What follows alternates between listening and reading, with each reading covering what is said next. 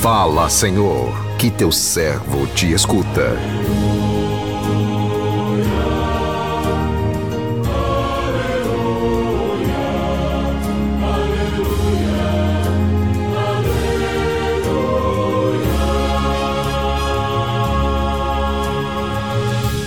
O Senhor esteja convosco, Ele está no meio de nós.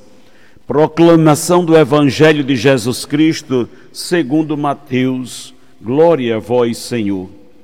Naquele tempo, disse Jesus aos seus discípulos: Vós sois o sal da terra. Ora, se o sal se tornar insosso, com que salgaremos? Ele não servirá para mais nada senão para ser jogado fora e ser pisado pelos homens. Vós sois a luz do mundo. Não pode ficar escondida uma cidade construída sobre o monte. Ninguém acende uma lâmpada e a coloca debaixo de uma vasilha, mas sim num candeeiro, onde ela brilha para todos os que estão em casa. Assim também brilha a vossa luz diante dos homens para que vejam as vossas boas obras e louvem o vosso Pai que está nos céus. Palavra da salvação, glória a vós, Senhor.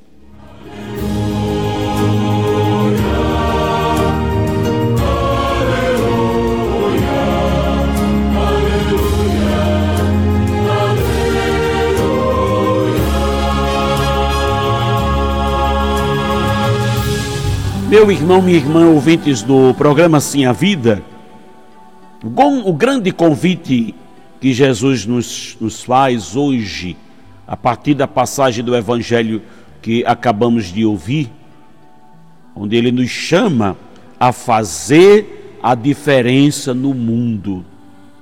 Como? Priorizando os valores do Evangelho, nos quais devemos acertar a nossa vida somos convidados a dar um sentido novo à nossa existência, a sermos protagonistas de uma história de amor que nunca terá fim. E para sermos protagonistas desta história, Jesus nos faz uma única exigência: a conversão do coração. A conversão nos abre à luz de Cristo, nos tira da escuridão, nos faz não somente enxergar, como também desmascarar os projetos contrários à vida. Não nascemos do acaso. Somos frutos do amor de Deus plantados aqui na terra para produzir frutos. E só iremos produzir frutos se estivermos ligados a Jesus. Jesus é a seiva que nos liga ao Pai, Ele é a fonte de água viva que irriga todo o nosso ser, que nos transforma em fonte de luz no mundo. Se o mal está ganhando força no mundo, é sinal de que não estamos deixando aflorar em nós o bem plantado por Deus em nossos corações. Jesus veio mudar o rumo da nossa história, dar um sentido novo ao nosso existir, nos libertar de nossas próprias prisões. Nele, com Ele, a nossa vida ganha brilho e sabor. O Evangelho de hoje nos convida a refletir sobre a importância de darmos testemunhos de Jesus no mundo, deixando que a sua luz brilhe em nós. Vós sois o sal da terra, a luz do mundo. Com esta afirmação, Jesus sintetiza o caráter da nossa missão e nos oferece diretrizes bastante precisas para a nossa caminhada missionária. Através de uma pequena metáfora, Jesus nos diz algo muito significativo. Ele nos chama à responsabilidade de continuadores do anúncio do reino. Vós sois o sal da terra. Ser sal da terra significa ser uma presença discreta, porém essencial no meio em que vivemos. O sal não aparece, mas é imprescindível do nosso, no nosso cotidiano. É ele que dá o sabor ao nosso alimento como continuadores da presença de Jesus no mundo, precisamos estar no ponto certo, nem sem sal, nem salgado demais. Quando nos omitimos diante as injustiças, numa postura de meros espectadores dos acontecimentos, tornamos pessoas sem sal, ou seja, pessoas passivas, indiferentes. Por outro lado, quando queremos impor os nossos pontos de vista, considerando-nos donos da verdade, considerando a opinião do outro, eh, desconsiderando a opinião do outro, melhor dizendo, tornamos-nos pessoas salgadas demais, a ponto da nossa presença se tornar indesejável. Vós sois a luz do mundo. Ser luz no mundo é dar testemunho da verdade que liberta, que é Jesus. Diante da luz, a mentira não tem vez, pois a luz revela a verdade das coisas tal qual como elas são. Sem a luz nada se vê, a vida fica sem cor. Em muitas situações, ser luz pode implicar em grandes riscos, porém, o pior risco é o de não aceitar o desafio de ser luz, que pode nos condenar a pior de todas as trevas, está longe de Jesus. Será que a nossa presença está dando o sabor de Jesus no meio em que vivemos? Ou será que estamos salgados demais, a ponto de afastar as pessoas de nós?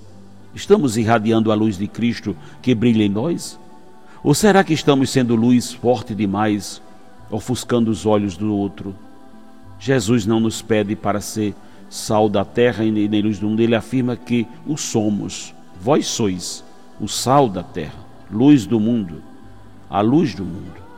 Portanto, deixemos-nos temperar pelo sabor de Jesus e nos iluminar pela luz do seu Espírito dando continuidade à sua presença no mundo, sendo sal e luz no meio, no meio, meu irmão, minha irmã, no meio em que vivemos. Veja o que nós devemos ser no mundo. Jesus aqui utiliza-se de duas imagens do sal e a terra. O sal, porque na verdade existe uma realidade aqui comum, tanto ao sal como à luz, é a invisibilidade, porque por exemplo, o sal, depois que faz a sua função de temperar, de salgar, ele desaparece. E a luz justamente faz funcionar tudo, mas não a vemos. Essa é uma coisa interessante para a vida de cada cristão. Realizar sua vocação. Fazer aquilo para a qual foi destinado, mas ao mesmo tempo desaparecer para que Cristo apareça, para que a vida de Cristo seja mais evidente. A fé é significativa quando toca o ser humano, assim como o sal. Por isso, o sal, como transforma o sabor dos alimentos, a fé também precisa transformar o ser humano, precisa transformar o coração do homem, dar sabor à sua vida, dar sentido. E a experiência com Cristo precisa dar sentido aos nossos dias, à nossa vida. O cristão precisa transformar tudo aquilo que está à sua volta, ele deve fazer funcionar como a luz a engrenagem da vida neste mundo depois desaparecer, porque é Cristo quem tem que aparecer. É a vida de Cristo que precisa ficar evidente. Papa Emérito Bento XVI, em um dos seus ensinamentos, lembrava que o cristianismo cresce por atração e não por proselitismo. Proselitismo é como se fosse uma propaganda, um marketing. O cristianismo cresce por atração, ou seja, quando as pessoas veem em mim e em você as ações de Cristo, os sentimentos de Cristo, um comportamento de Cristo, a vida de Cristo. Por isso o cristianismo cresce, porque aquela pessoa vê aquela atitude, vê Cristo naquela pessoa e começa também a ter o desejo de viver essa experiência. Somos destinados a ser sal da terra, luz do mundo viver a nossa vocação profundamente, tocar as realidades do mundo, transformar as realidades do mundo, fazer com que as realidades do mundo funcionem segundo o projeto de Deus e depois desaparecer para que Cristo apareça, para que Cristo seja glorificado. Que o Senhor nos abençoe. Amém.